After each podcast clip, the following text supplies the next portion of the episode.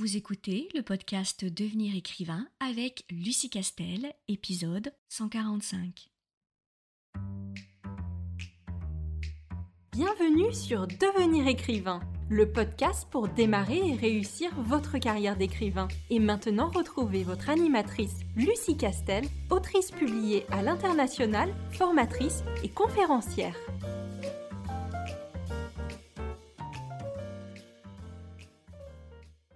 Bonjour, je suis ravie de te retrouver pour un nouvel épisode de podcast consacré aujourd'hui à un sujet qui me tient particulièrement à cœur et qui est comment euh, faire lorsqu'on est un auteur et que euh, l'on veut réaliser la bêta lecture d'un roman d'un autre auteur. Et donc je vais te donner quelques petits conseils qui moi m'ont bien aidé et euh, qui sont généralement des conseils que partagent d'autres de mes collègues auteurs qui réalisent aussi des bêta lectures pour le compte d'autres auteurs. Mais avant d'entrer dans le vif du sujet, j'ai le plaisir de t'annoncer que les inscriptions à la session d'octobre de la formation Devenir écrivain sont ouvertes.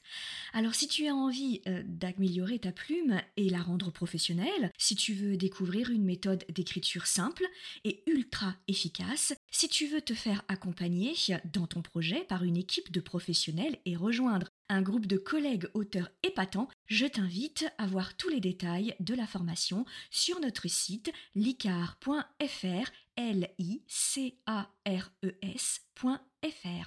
Alors, aujourd'hui, je vais te donner 5 conseils qui, pour moi, sont vraiment essentiels euh, lorsque on est auteur et qu'il se trouve qu'on va jouer les bêta-lecteurs pour d'autres auteurs. Alors, il faut savoir que c'est une pratique qui est euh, très banale et très répandue. Beaucoup d'auteurs sont aussi les bêtas d'autres auteurs. Euh, par exemple, hein, euh, nous, euh, dans notre réseau d'anciens stagiaires de la formation LICAR Devenir écrivain projet best-seller, on a un très gros catalogue de bêta-lecteurs classés par genre et par compétences. Et dans ce catalogue, dans cet annuaire hein, qui est laissé à l'utilisation des anciens stagiaires de façon complètement gratuite et illimitée, cet annuaire de, de bêta-lecteurs, dans cet annuaire, il y a énormément d'auteur en fait. Et c'est pas du tout étonnant quand on y pense parce que lorsque on est auteur, bah d'abord on a un certain regard euh, professionnel et une certaine technicité professionnelle hein, qui n'est pas celle du, lecteur en tant que euh, évidemment professionnel et praticien,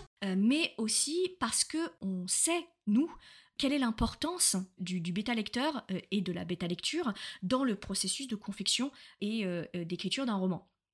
C'est quelque chose, c'est une étape, et je le dis euh, très très souvent, c'est une étape qui est non négociable, euh, que on soit professionnel ou que on soit en devenir. Euh, pour vous donner un, exemple, hein, moi j'en suis à mon douzième roman, je crois, de mémoire publié, donc maintenant je suis publié depuis plus d'une dizaine d'années, et le dernier roman que je viens tout juste de terminer, il est parti dimanche soir chez mes bêtas, j'en ai six, moi pour le coup. c'est des bêtas qui font partie du réseau des anciens de, de l'ICA. Hein. J'utilise tout à fait les outils dont, on parle dans la formation Devenir écrivain. Et je, ne saurais pas me passer, il est pour moi inconcevable de me passer de, de bêta lecture. Et pourtant, j'ai un agent. Euh, j'ai un agent littéraire qui donc lui va de nouveau faire une lecture de euh, mon roman et qui a euh, toutes les aptitudes qu'il faut pour le lire de façon tout à fait professionnelle puisque mon agent est un ancien éditeur qui a une longue carrière donc il sait tout à fait faire. Eh bien quand bien même je, l'envoie toujours auprès de, bêta lecteurs. C'est pour moi une étape tout aussi non négociable que la correction, par exemple, ou que le plan pour un, pour un roman. Un roman ne peut pas être de qualité professionnelle et ne peut pas euh, tenir la route si euh, à un moment il n'est pas testé sur euh, des bêta-lecteurs. C'est un peu comme si un humoriste, par exemple, faisait un one-man show ou un one-woman show sans avoir de répétition avant.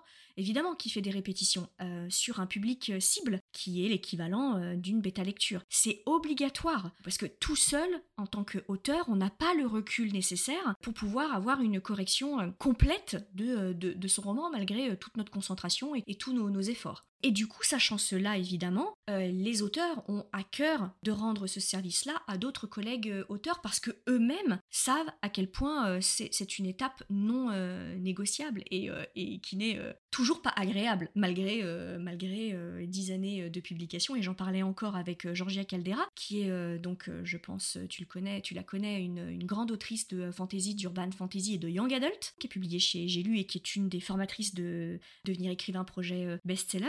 Et on, on, se, parlait de, de, ses bêta-lectures, parce qu'elle a fini un roman il n'y a pas très très longtemps d'ailleurs, et euh, le retour des bêta-lectures, c'est toujours un grand moment hein, pour, euh, pour les, auteurs, hein. même quand euh, on, sait à peu près ce qu'on fait, qu'on a l'habitude d'avoir des retours d'éditeurs hein, qui prennent pas forcément de gants, il n'empêche que c'est jamais agréable. Mais c'est tellement, tellement, tellement important et capital dans le processus de création du, du roman. Alors, Voici les 5 conseils qui pour moi sont euh, les plus importants lorsque tu es auteur ou autrice et euh, que tu décides de jouer les bêta-lecteurs euh, ou les bêta-lectrices d'un autre, auteur. Alors le, premier conseil, qui est le plus dur, moi je pense, c'est le fait de ne pas te projeter.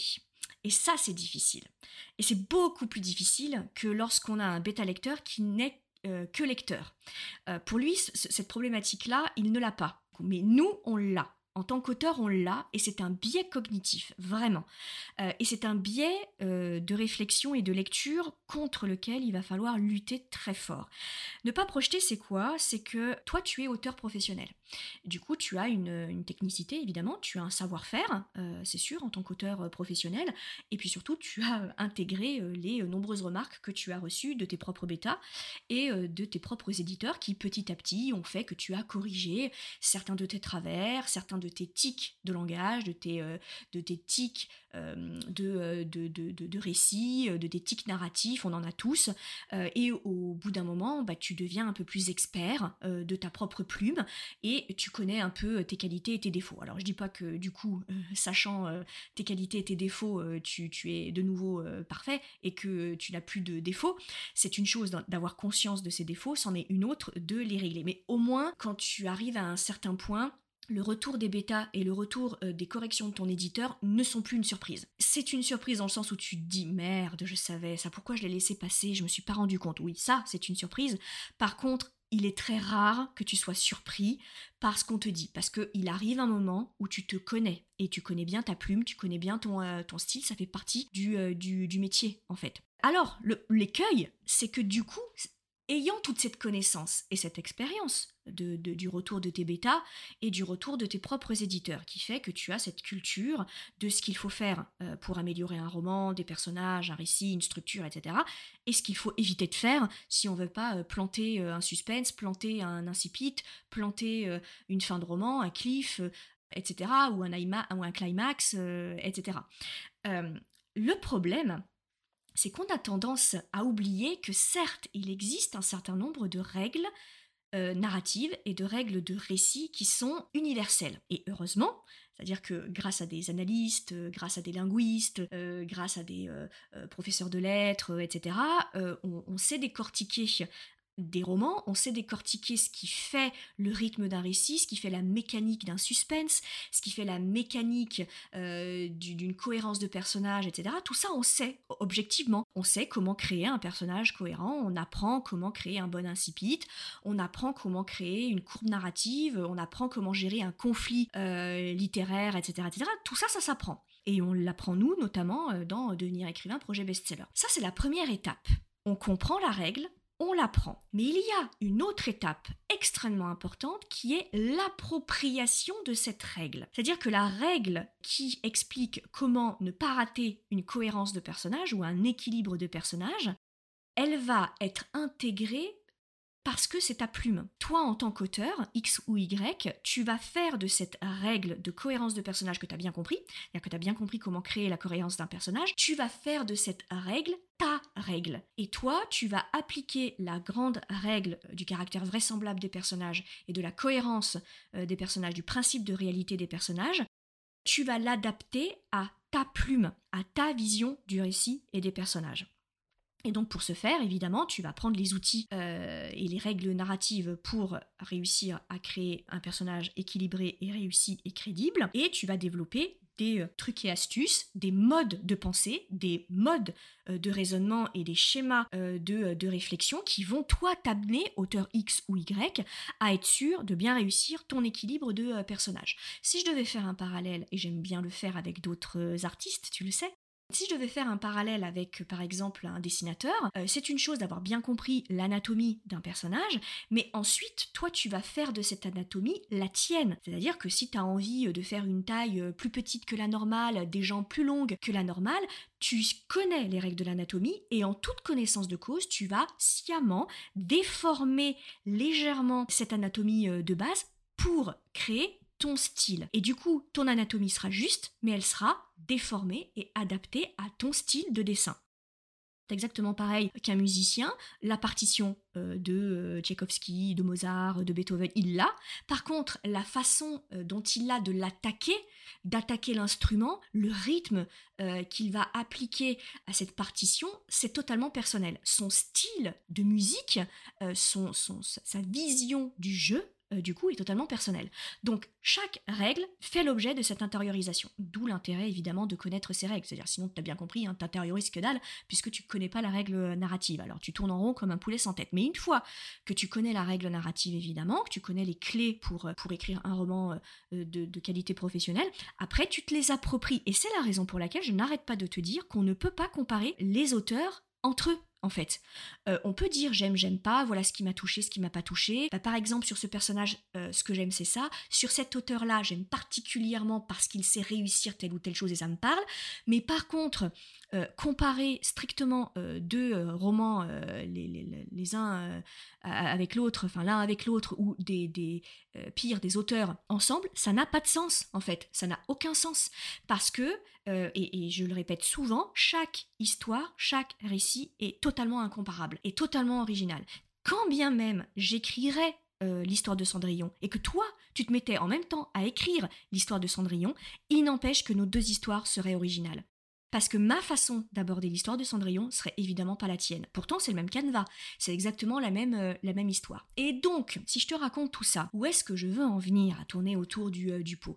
C'est que la difficulté quand on est professionnel, c'est que du coup, quand on va lire euh, le, roman d'un collègue auteur, on va avoir tendance bah, à projeter sur sa technique d'écriture la nôtre en fait. Bien sûr qu'en face, on sait que, euh, que, l'auteur, il connaît les règles d'écriture narrative. Et quand il se plante, bah, du coup, nous, notre réflexe, en tant qu'auteur, parce que nous aussi, on s'est planté, nous aussi, on les connaît bien, ces techniques narratives, et on voit quand ça foire. Et donc, notre écueil, c'est de projeter sur l'autre auteur qu'on est en train de corriger nos propres trucs et astuces pour pouvoir mettre en place un jeu euh, d'équilibre de personnages, euh, une meilleure, une meilleure pénétration du suspense, une meilleure mise en scène, un meilleur rythme, etc. On va avoir tendance à lui donner nos trucs et astuces. En disant, bah, typiquement, j'ai eu ce problème-là quand j'ai euh, écrit euh, tel ou tel roman.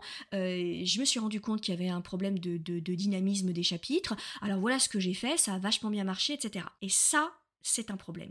Parce que le cœur de la bêta-lecture, le, principe de, de, la bêta-lecture, c'est de donner au roman la meilleure version de lui-même. C'est-à-dire qu'on prend le roman, on respecte son ADN, on respecte sa plume, et avec son ADN et sa plume, on se demande qu'est-ce que je pourrais lui conseiller à l'auteur pour que cette essence, cet ADN, du coup, soit encore meilleur qu'il n'était jusque-là. Pas projeter sur lui mes trucs et astuces pour réussir un personnage, pour le rendre plus charismatique, euh, pour réussir le suspense, pour euh, rendre les chapitres plus dynamiques, etc. Non, c'est par rapport au chapitre que j'ai en face de moi, à l'ADN et au style et à la plume du chapitre que j'ai en face de moi. Qu'est-ce que je pourrais lui proposer euh, pour que ce soit plus efficace? Mais en respectant l'ADN de l'autre auteur. Et c'est peut-être pas ce que moi j'aurais fait en tant qu'auteur. Peut-être que moi j'aurais jamais écrit ce type de chapitre. J'aurais jamais eu l'idée de faire ce type de suspense parce que ça me paraît euh, euh, soit irréaliste, soit j'aime pas, c'est pas mon truc, euh, voilà, je sais pas faire, etc. etc. Peut-être que moi je l'aurais jamais fait.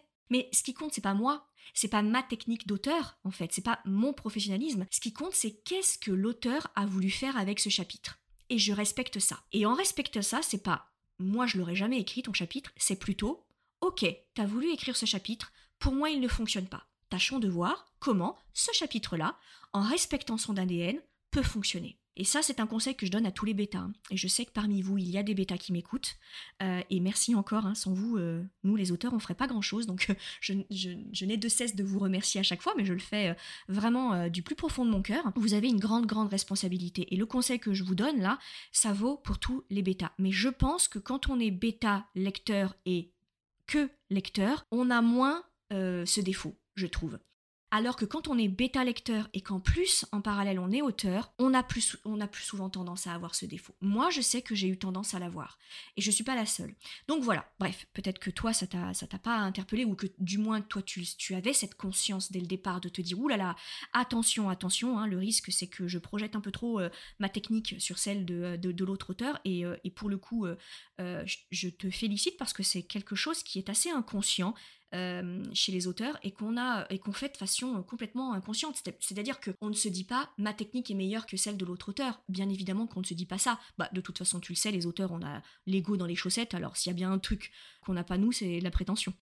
Euh, c'est assez rare des auteurs prétentieux. Il doit y en avoir, hein, bien sûr, mais, mais quand même, la, grande majeure partie des, euh, auteurs, on, se traîne un bon gros syndrome de l'imposteur. Hein. Donc c'est pas qu'on se dit que notre technique elle est meilleure que l'autre, c'est qu'on le fait de façon complètement inconsciente et qu'on veut l'aider en fait. Donc ça c'était mon premier euh, conseil, pour moi le plus important. Le deuxième conseil, c'est essayer de pas être trop dur. Et ben le problème, c'est que comme on est passé par là et qu'on passe par là tous les jours, ben on encaisse les coups nous on sait, on, a l'habitude d'encaisser les coups, euh, d'encaisser les reviews euh, catastrophiques de euh, booktubers slash booktalkers slash book, bookstagrammeurs, etc. qui, qui prennent pas de gants et qui en plus toquent à ta porte en te taguant pour être bien sûr que tu prennes la baffe bien comme il faut. Donc nous on a l'habitude d'encaisser. On a l'habitude d'encaisser des éditeurs qui parfois font des, retours sur des, romans, on se dit mais t'étais mal viré ce matin, je, veux dire dans une vie antérieure, j'ai écrasé ton chat, euh, je, je, sans le faire exprès, j'ai uriné sur la tombe de tes ancêtres et j'étais pas au courant, mais qu'est-ce qui t'arrive? Pourquoi, pourquoi tu passes tes nerfs sur moi comme ça en fait? Voilà, alors je dis pas que du coup, la pilule passe mieux parce qu'on a l'habitude de subir. Mais du coup, on aurait tendance à prendre un petit peu moins de gants quand c'est un auteur. Et en fait, ça, j'en ai beaucoup parlé à certains de mes collègues euh, auteurs qui sont aussi bêta et qui s'en rendent compte. C'est-à-dire, par exemple, quand ils font la bêta lecture d'un auteur qui n'est pas encore professionnel et qui se lance, ils sont, selon leur propre dire, beaucoup plus doux, beaucoup plus bienveillants. Par contre, quand ils font la bêta d'un collègue auteur qui a autant d'expérience qu'eux, ils prennent pas de gants. Hein. Alors, je vais vous donner une petite anecdote, si elle écoute. Euh, elle va beaucoup rire, mais c'est Fleur. Alors Fleur fait la bêta de, a fait la bêta de beaucoup de mes, euh, de, mes lectures, et je me souviens, même une fois, elle, euh, on était un peu pressé sur les délais, comme souvent, et, euh, du coup, je, lui dis, voilà, ça et ça, tu regardes pas, ça n'a aucun intérêt, par contre, voilà, fais la bêta sur tel et tel point. Et elle me répond, quelque chose qui n'est donc pas du tout anodin, elle me répond euh, Bon, bah écoute, de toute façon, euh, toi, t'as l'habitude, t'es auteur, je vais pas prendre de, euh, gants pour faire des tournures de phrases un peu plus douces, je vais pas perdre de temps à enrober pour que du coup, bah, tu prennes pas mal les, réponses que, je vais te faire et les remarques que je vais te faire, on y va dans l'efficacité. Et effectivement, les réponses et les remarques qu'elles me font sont brutes de décoffrage, ça enrobe pas, c'est. Voilà. Donc, du coup, c'est assez, assez dur. Et typiquement, cette réflexion-là, moi, j'aurais pu l'avoir avec euh, des auteurs euh, dont je fais la, bêta lecture. Sauf que ce qu'il faut pas oublier, c'est que c'est pas parce que on a l'habitude, euh, ce n'est pas parce que ça fait plusieurs années qu'on tombe parfois sur des sur des bêtas, des, des, éditeurs. Et encore, les bêtas, c'est rarissime. Hein. mais des éditeurs le plus souvent ou des reviewers sur toutes les plateformes de, réseaux sociaux que, que l'on côté, c'est pas parce qu'on a l'habitude de de se relever que ça fait moins mal en fait. Ça fait toujours aussi mal. Et, moi, je, vais avoir le retour de mes six euh, bêta lecteurs, euh, là, euh, d'ici quelques, quelques jours. Et même si je les connais, je sais qu'elles vont de toute façon faire preuve d'énormément de bienveillance, hein, pour le coup, là, je sais que je n'ai aucun problème là-dessus. Mais n'empêche que même leur retour tout à fait structuré, rationnel, bienveillant, et qui vont me servir au plus haut point, puisque ils vont m'aider à enrichir le roman et à le rendre meilleur qu'il n'est, il n'empêche qu'il y a toujours un moment où on se crispe un peu. parce que c'est la première fois qu'on donne ce roman à un autre, c'est bien pour ça qu'on les appelle les bêta-lecteurs, et que toutes remarques qu'ils vont nous faire, et qui sont évidemment pas que des remarques dithyrambiques de je t'aime, tu es génial, etc., etc., il y en a, mais il y a aussi des remarques très constructives qu'il faut intégrer, et bien même ces remarques constructives, voilà, elle, touche quelque chose qui est personnel, elle touche euh, notre œuvre artistique dans lequel on y a mis des bouts de nous, euh, dans lequel euh, on n'a pas triché, qui nous a fait transpirer, qui nous ressemble, qui raconte un bout de notre histoire d'une façon ou d'une autre. Et du coup, c'est toujours un exercice difficile. Et même si ça fait 20 ans qu'on écrit, 20 ans qu'on est corrigé par moultes éditeurs, correcteurs, bêta-lecteurs, etc., c'est jamais un exercice agréable. c'est toujours compliqué, c'est toujours dur, on a toujours un peu le moral dans les chaussettes, le temps qu'on exploite retours. Alors après, on est très content euh, de les avoir exploités parce que effectivement, la plupart du temps, c'est de très bonnes remarques euh, auxquelles on n'a pas forcément euh, pensé, du coup. Mais voilà, c'est jamais agréable. Donc voilà, ne sois, ne sois pas dur. Fais attention de ne pas être trop dur sous le prétexte qu'en face de toi, tu as un collègue professionnel qui a une grande habitude des retours qu'on peut, le, qu'on peut le faire. Troisième conseil, là aussi qui vaut pour tous les, autres bêta-lecteurs, hein, c'est toujours voir avec l'auteur ce qu'il attend de toi en retour. je vais te donner un exemple qui est le mien, puisque comme je t'ai dit, hein, je viens d'envoyer mon dernier roman à la bêta-lecture, ça ne date pas plus tard que il y a quelques jours. J'ai donné comme consigne ce que j'attendais de, des, bêta-lecteurs et ce qu'il n'était pas utile qu'ils regardent. Alors, ça m'est complètement propre, hein, je suis pas du tout en train de dire que c'est comme ça qu'on doit fonctionner, c'est ma façon de, faire. Euh, les répétitions, je ne les corrige que à la toute fin avant d'envoyer mon roman à mon correcteur. Avant, c'est pas la peine que je balaye les répétitions pour une raison euh, qui me semble moi logique, mais j'entends que c'est tout à fait personnel. C'est que je fonctionne avec le logiciel Antidote. Antidote, euh, alors il y a plein de choses sur lesquelles il se plante. Hein. Euh, c'est quand même pas une intelligence artificielle. Mais alors pour le coup, les répétitions, il est intraitable. C'est-à-dire qu'on fait un balayage du fichier, Antidote relève absolument toutes les répétitions, et bien sûr, il propose pas une alternative. Hein. Ça, c'est quand même le travail de, l'auteur. Et donc, il suffit simplement de faire un ultime balayage du, euh, fichier. On repère toutes les répétitions et on choisit soit de les laisser sciemment, euh, soit de les euh, modifier. Si je ne le fais pas en cours de route, c'est que jusqu'au retour des, des, des bêta lectures, le fichier va être modifié. C'est-à-dire que évidemment, je vais exploiter les retours des bêta lecteurs et je vais modifier mon manuscrit. Donc, c'est pas la peine de faire trois fois le même boulot et, de repasser une énième fois Antidote sur les répétitions. Donc j'attends que la dernière version soit consolidée, j'ai eu le retour de tous les bêta-lecteurs, etc. Et que du coup le manuscrit soit la dernière version, celle qui va partir euh, à l'éditeur, euh, du coup. Et là, à ce moment-là, je fais un balayage que moi j'appelle complètement mécanique. Il hein. n'y a rien de plus con que, euh, que de relever des, répétitions, du coup, parce que là, Antidote le fait, hein, pour le coup. Alors il nous aide pas, on est d'accord, hein, mais il les relève. Donc voilà, il n'y a pas besoin besoin que les bêta-lecteurs perdent leur temps, parce que c'est du temps qu'ils perdent, évidemment, puisque en plus, euh, euh, parfois, ils proposent des alternatives. Hein. J'ai des bêta-lecteurs qui sont très très consciencieux, donc les pauvres, ils y passent euh, des heures, alors que c'est pas là que j'attends leur expertise, du coup, parce que j'utilise Antidote évidemment que quand on est face à un, auteur qui n'utilise pas euh, Antidote, ça pour le coup euh, c'est euh, essentiel. Le travail du bêta de relever les, les répétitions, c'est essentiel parce qu'au bout d'un moment, pour tout un tas de raisons que j'ai développées déjà dans ce podcast ou dans les webinaires ou dans la formation, on n'est plus en capacité de les voir les répétitions en fait. Notre cerveau les, les, les zappe du coup. Donc du coup ça, c'est essentiel. Donc le, le, bêta lecteur, son travail sur les répétitions est vraiment très important. Ou les coquilles, hein. c'est pareil, répétition coquille euh, c'est exactement la même chose. C'est essentiel. Mais pour un auteur qui utilise le logiciel euh, Antidote, honnêtement, les répétitions, euh, enfin voilà, pour moi, c'est pas la peine de demander au bêta de faire quelque chose qu'une machine euh, chez moi va pouvoir, euh, va pouvoir faire. Donc j'ai besoin de son expertise sur des choses beaucoup plus problématiques pour moi, du coup, et qui sont plus importantes pour, pour moi. Mais encore une fois, ça, ça me, vraiment, c'est propre et c'est personnel, et c'est parce que j'utilise un logiciel. du coup, si j'en utilisais pas, évidemment, j'aurais pas ce, ce, ce, discours, ce discours-là. Donc, ce qui est important, par contre, pour moi, c'est d'avoir euh, vraiment un retour de ressenti d'expérience lecture. Je sais que tous les auteurs ne le demandent pas au bêta. C'est pour ça que je te dis que c'est si important de voir avec euh, ce, bêta ce que tu attends de lui. Moi, je leur demande systématiquement un retour d'expérience lecture. Est-ce que il recommanderait ce roman à quelqu'un? Est-ce que ce serait un coup de cœur? Et si c'est pas le cas, qu'est-ce qui lui a manqué pour que ce soit un coup de cœur, évidemment dans le genre dans lequel j'écris, hein, euh, et qu'il puisse le recommander à ses proches en lui disant bah alors attends j'ai un bouquin, il est génial dans ce genre-là, je sais que t'aimes ce genre d'histoire, vas-y euh, les yeux les yeux fermés.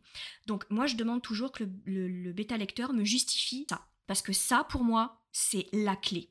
Mais c'est personnel pour le coup.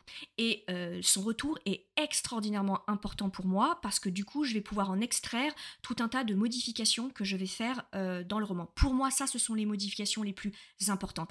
Et c'est compliqué hein, pour un bêta parce que euh, il doit faire une analyse du texte. Donc c'est pas quelque chose de facile, mais la plupart du temps, ils le font spontanément de façon très très bien. Moi, je suis jamais tombée sur un bêta qui n'assurait pas de, ce point de vue-là. Hein. C'est quand même des, personnes qui sont des très grands lecteurs, qui ont une sensibilité à l'analyse inconsciente et consciente du texte qui est quand même assez euh, extraordinaire. Euh, mais voilà, je sais que certains euh, auteurs n'ont pas d'utilité de cette information-là. Donc ils ne la demandent pas, par contre, ils demandent quelque chose de beaucoup plus précis sur la structure du roman, sur l'évolution des personnages, etc. Donc voilà, moi je leur demande moins ça, moins ça parce que typiquement sur les personnages c'est quelque chose qui pose assez rarement problème chez moi, que, que je maîtrise. Donc je leur laisse complètement libre de me faire une remarque ou de ne pas la faire. Donc là, je leur laisse complètement ils me donnent ce qu'ils ont envie de me, euh, donner. Euh, mais voilà, je, leur soumets quand même quelques, euh, quelques pistes de réflexion qui, pour moi, sont vraiment des outils d'amélioration du, du, roman. Et donc, tu l'auras compris, d'où l'intérêt de vraiment beaucoup communiquer avec ton bêta parce que finalement tu vas faire le bêta à ta main et je pense que c'est aussi euh, tout l'intérêt du, euh, euh, travail de, bêta lecteur qui fait qu'il est très changeant. Je pense que si on interrogeait des bêta lecteurs, ils nous diraient mais moi je me comporte pas forcément de la même façon avec tel ou tel auteur. Il y a tel ou tel auteur, je sais qu'avec eux il faut que je fasse tel ou tel retour ou tel ou tel retour. Et c'est pas tout à fait la même analyse. Et du coup, c'est évidemment intéressant pour, euh, les bêta-lecteurs de, s'adapter euh, aux auteurs. Et donc, c'est à celui qui euh, sollicite la bêta-lecture d'expliquer très clairement ce qu'il attend du bêta. Et le bêta s'adapte, en fait. À charge pour lui, peut-être de lui dire, bah écoute, moi, par contre, mon truc, c'est très clairement pas ça. Hein. Moi, je, voilà, c'est pas mon truc. Moi, je suis très fort ou très fort là-dedans, mais ça beaucoup moins. Et c'est ce qui explique aussi qu'au bout d'un moment, il se crée une véritable complicité avec le bêta, qui du coup ne fait une correction que pour toi en fait. Il adapte sa correction à toi, à tes demandes, à ta façon d'écrire, parce que euh, quand il aura lu plusieurs de tes romans, lui aussi, hein, euh, il, il, va se rendre compte de ce sur quoi tu es fort, euh, et ce sur quoi tu es un petit peu moins fort. Donc du coup, il va appuyer un peu plus sur ce sur quoi il sait que tu es un petit peu, euh, un peu tangent. Euh, donc généralement, enfin bon, sur les bêtas que j'ai testé, au bout de 2-3 romans, ils savent au bout de deux trois romans, ils savent tout de suite, euh, ok, je reçois du Lucie Castel, du Lucie Castel, je sais qu'il faut que je sois plus particulièrement vigilant là-dessus, beaucoup moins là parce que je sais que c'est du beurre. Par contre là, il faut que je sois un peu plus vigilant, un peu plus intraitable. Euh, du coup, voilà, ils, savent, ils savent ce qu'ils doivent me faire en retour. Et ça, c'est vraiment important. Et c'est à toi de, l'expliquer au, au, bêta. Et en tant que bêta, c'est à toi de comprendre à quel point la commande est importante, à quel point il ne faut pas négliger les besoins de l'auteur. Même si toi, en tant que bêta, tu serais euh, tenté de lui dire mais tu sais ça je peux le faire aussi euh, euh, du coup ne t'embête pas je peux relever les je peux relever les, répétitions j'ai l'habitude donc il n'y a pas de souci je peux le faire ne t'embête pas moi ça me dérange pas du tout de le faire du coup il faut qu'en tant que bêta tu acceptes que l'auteur vienne te voir parce qu'il a besoin d'une spécificité chez toi. Et pas de tout, mais d'une certaine spécificité parce qu'il sait que tu es fort ou forte sur ce domaine euh, sur ce domaine-là. Voilà, donc ça c'est vraiment euh, important. Et donc en tant que bêta, quand tu as un peu l'habitude et que tu travailles avec des auteurs débutants, je pense qu'il est aussi de ton, de ton devoir de l'orienter et de lui dire, parce que toi tu as l'habitude en tant que bêta, de lui dire, tu sais, ce qui est euh, important en tant qu'auteur, c'est surtout d'exploiter les retours sur le dynamisme, la compréhension des chapitres, l'équilibre des personnages, le déroulé narratif, la cohérence de l'ensemble, etc. voilà, ça c'est des choses qui sont importantes. Si t'as pas antidote, c'est important la syntaxe, c'est important la concordance des temps, c'est important les répétitions. Donc si tu veux ça, je, peux te proposer de le, de le, faire. Donc voilà, ça je déborde un petit peu du sujet de départ évidemment, mais comme je sais que je m'adresse aussi à des bêtas talentueux parmi mes auditeurs, je me permets de glisser ce, ce message-là. Quand vous êtes face à des auteurs qui débutent et qui se lancent, pour le coup, ça, ils en ont aucune idée. En fait, ils savent pas ce qu'ils vous demandent. Ils, ils, savent pas verbaliser, en fait. Ça, on le sait quand on est auteur professionnel, et là, on peut se permettre de vous euh, passer une commande. Mais les auteurs qui débutent, il faut, il faut être un peu pédagogue euh, avec eux, du coup. Alors, quatrième euh, conseil, parce que c'est la dure réalité, c'est que quand on, on réalise la bêta lecture d'un auteur, il faut savoir et s'attendre à devoir bosser en urgence. Pourquoi? Ben Parce que les auteurs professionnels, ils ont des deadlines. Des deadlines qu'ils ne respectent quasiment jamais. C'est-à-dire que même même les autrices autour de moi qui sont euh, parmi les plus, euh, les plus rigoureuses. Je pense notamment à euh, Georgia Caldera, qui est extraordinairement organisée, extraordinairement rigoureuse. C'est pas pour rien qu'on l'a castée dans la formation Devenir écrivain projet best-seller et que, comme de par hasard, elle intervient dès le départ sur le processus et la procédure de brainstorming pour être sûr que tu pars dans de bonnes, voilà, sur de bons, sur de bons rails. Elle est, c'est une tueuse en organisation. Eh bien, même elle, même elle, il y a eu des moments où elle a un petit peu euh, débordé. Ça arrive à tout le monde. Euh, ça arrive à tout le monde parce que ben voilà, on n'est pas des machines et qu'il peut nous arriver euh, plein de choses au cours de l'année qui fait que malheureusement on est empêché d'écrire, ça va pas, c'est compliqué et on est obligé de, décaler la sortie. Alors parfois on arrive à la décaler, parfois on arrive à pas la décaler. c'est souvent ça dépend, ça dépend la souplesse de, l'éditeur et ça dépend la souplesse de son calendrier éditorial. Clairement, quand on est chez une grosse maison d'édition, ils peuvent pas décaler. Hein. Les petites oui, mais les grosses maisons d'édition, elles ont déjà fait l'annonce dans leur catalogue euh, éditorial et elles peuvent pas décaler. Et donc dans ces cas-là, on se retrouve évidemment à travailler à la dernière minute et quand on sollicite les bêtas, quand on est auteur professionnel, c'est toujours dans l'urgence. Alors, je vais parler de moi, mais moi, pour le coup, je n'essaye pas de faire semblant d'être organisé. D'ailleurs, dans la formation Devenir écrivain projet best-seller, je ne gère pas du tout les modules d'organisation. je, fais appel à des gens qui sont très organisé et donc c'est le métier. Moi je suis une truffe dans l'organisation, c'est clair. Pourtant je m'accroche, hein, j'utilise les outils de l'ICAR et tout, euh, voilà, mais il arrive toujours un moment où c'est la catastrophe. Donc alors s'il y a bien un auteur qui ne respecte jamais aucune de ces euh, euh, deadlines, c'est moi. Donc les bêtas qui travaillent avec moi, ce sont des warriors. C'est-à-dire que si vous avez une bêta qui vous dit qu'elle a travaillé avec Lucie Castel, mais signée avec cette bêta, les yeux fermés. Chez moi, c'est des, euh, des rangers. Enfin, c'est vraiment l'élite de l'élite. les pauvres, je les fais bosser dans des conditions inimaginables. Donc par exemple, là, celle que je suis en train de, torturer en ce moment, euh, je leur ai envoyé euh, le manuscrit dimanche soir, donc uniquement dimanche soir, donc évidemment elles vont travailler euh, à partir de lundi. J'ai une équipe cette fois-ci qui est entièrement féminine, d'habitude elle est mixte, mais là elle est entièrement féminine. Et la commande, c'est de me faire le retour de la bêta lecture vendredi. Donc c'est une semaine, et c'est très court, c'est très très court. Donc voilà, alors après, en tant que bêta, évidemment, à charge pour toi de dire oui ou de dire non. Là, les bêta lectrices dont je te parle, elles m'ont très clairement dit, parce que bien entendu, je leur ai demandé avant, hein, ça c'est euh, évidemment la base, euh, elles m'ont dit, bah écoute, moi ça tombe bien, euh, ce, créneau-là, il est pour toi, je le bloque et je peux le faire en, en une semaine. Et bien sûr, je te recommande de les prévenir quelques semaines avant du coup pour qu'elles puissent te dire quelques semaines avant, voire quelques mois avant, à cette période-là, je serai en vacances ou à cette période-là, je peux dégager du temps, donc je peux réussir à le faire en, en 7 jours, euh, je peux réussir à te le faire. Du moment que tu prends pas en traite le bêta, euh, lui est en capacité de te dire non. Alors moi, très clairement, en une semaine, euh, c'est absolument pas envisageable, et auquel cas, pas de souci, du coup, vous vous arrangez autrement. Lorsqu'on est un auteur qui est sur le point de se lancer, donc on n'est pas encore un auteur avec un contrat, on n'a pas de deadline, donc du coup, c'est beaucoup plus facile, et le bêta lecteur est pas obligé de respecter le délai parce que derrière, il y a une restitution euh, à un éditeur qui a été, euh, qui a été prévu, du coup. Euh, donc voilà. Et donc, cinquième et dernier conseil qui, à mon sens, est extrêmement important de rappeler quand tu veux faire, quand tu es auteur et que tu fais la bêta lecture d'un autre auteur, mais ce conseil-là vaut aussi pour tous les autres bêtas, même si il l'intègre de façon tout à fait naturelle, hein, assez, assez vite, c'est la qualité de la justification et de l'explication de toutes les remarques. C'est-à-dire que en tant que bêta lecteur, euh, une remarque qui serait juste j'ai pas trop aimé cette scène, ou là j'ai pas trop bien compris, ou euh, il me manque un peu de dynamisme, ou c'est un peu trop lent, ou on s'ennuie. Ça ou rien, c'est pareil. C'est-à-dire que là, en tant qu'auteur, on peut pas exploiter cette, euh, cette remarque en fait. On ne sait pas du tout ce dont tu veux parler.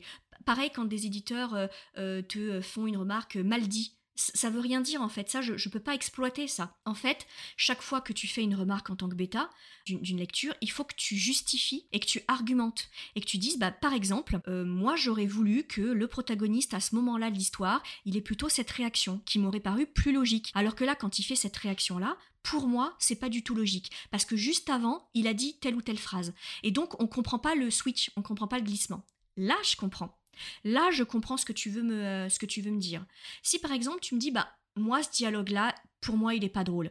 Explique-moi pourquoi il est pas drôle. Bah, tu peux me dire par exemple, il tombe comme un cheveu dans la soupe. Ou euh, la punchline, elle est trop euh, nichée. Je te donne un exemple. Dans euh, mon dernier roman qui a été euh, publié euh, donc Noël dernier, donc comment bien rater son mariage à Noël, à un moment je fais une punchline qui fait référence aux X-Men, donc qui est relative à la pop culture et à la culture des comics. Là, donc les bêtas ne l'ont pas fait parce qu'ils étaient dans, mon, dans ma sphère de, compétences et de, de, de référence, on avait le même référentiel, mais mon éditrice qui me corrigeait m'a fait la remarque de je ne suis pas sûre que la totalité de tes lecteurs vont comprendre ta blague sur euh, le professeur Xavier et les X-Men. Donc pour moi, la blague est ratée parce qu'elle fait pas le consensus. Et donc elle est trop clivante. Donc ça, du coup, j'ai pu l'exploiter. J'ai compris. Alors que si elle m'avait dit, bah moi ça me fait pas rire, moi je trouve pas ça drôle, oui, mais le fait que tu me dises que c'est pas drôle, je comprends pas pourquoi, parce que moi ça me fait rire. Donc euh, du coup, euh, je fais quoi avec euh, cette remarque-là? Et donc le fait qu'elle m'ait donné cette justification, du coup, là j'ai pu comprendre. Bon, si jamais tu as lu comment bien rater son mariage à Noël, tu sais que je lui ai dit, bah non, en fait, on, va le, on va le garder cette, on va la garder cette punchline parce que moi je, tiens à mes références de comics et de pop culture. c'est ma marque de fabrique. Donc voilà, en quoi évidemment la correctrice qui était très professionnelle m'a complètement suivi et m'a laissé totalement décisionnaire de, de la correction, évidemment. Donc voilà, et toi en tant qu'auteur, comme tu es professionnel, tu aurais peut-être tendance à te dire, mais en face, j'ai un autre professionnel. Donc il sait de quoi je parle. Donc quand je vais lui dire, à mon avis, ça manque un peu de dynamisme, il va tout de suite savoir à quelle règle narrative ça fait euh, référence euh, et, comment faire pour euh, dynamiser un, chapitre. Oui, mais non, parce que des fois, on le voit pas sur ce chapitre. Et si on a, on a laissé passer un chapitre un peu mou, c'est qu'on l'a pas vu en fait, qu'on s'est planté et qu'on l'a pas vu. Donc c'est pour ça qu'en tant qu'auteur, même si tu as cette cet écueil de te dire bah en face j'ai un professionnel tout comme moi donc il sait. Donc j'ai pas besoin euh, de, lui faire euh, l'explication j'ai pas besoin d'être pédagogue euh, j'ai pas besoin pas, besoin d'argumenter. Eh bien si même si en face tu as un autre collègue qui est tout aussi professionnel que toi il faut que tu l'aides un peu.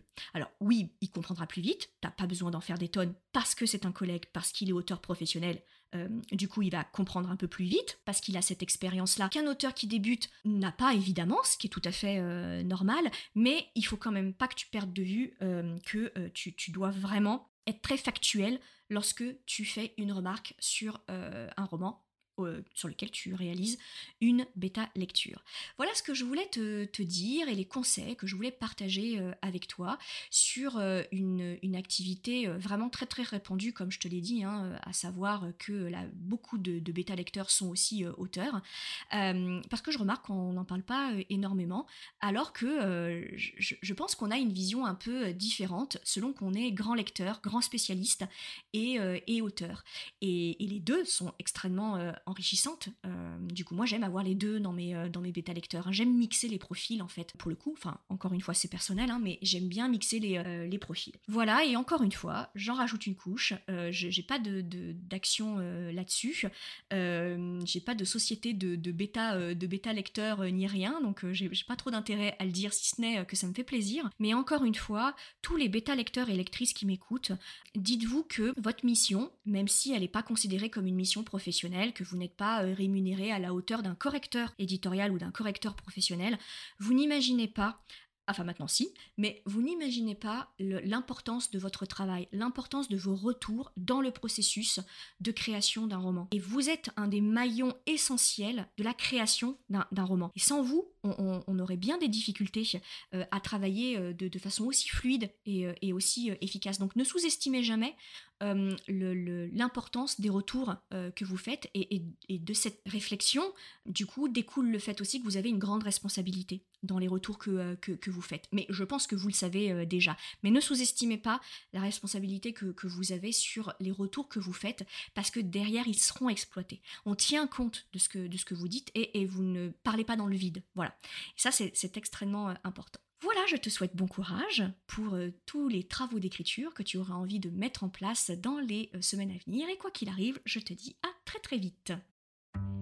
Si tu veux apprendre à écrire un roman de qualité professionnelle et séduire les éditeurs, si tu veux qu'une équipe complète de professionnels t'accompagne dans ce projet, tu dois rejoindre Devenir écrivain, projet best-seller. C'est la formation la plus complète et individualisée pour t'aider à concrétiser ton rêve d'écriture.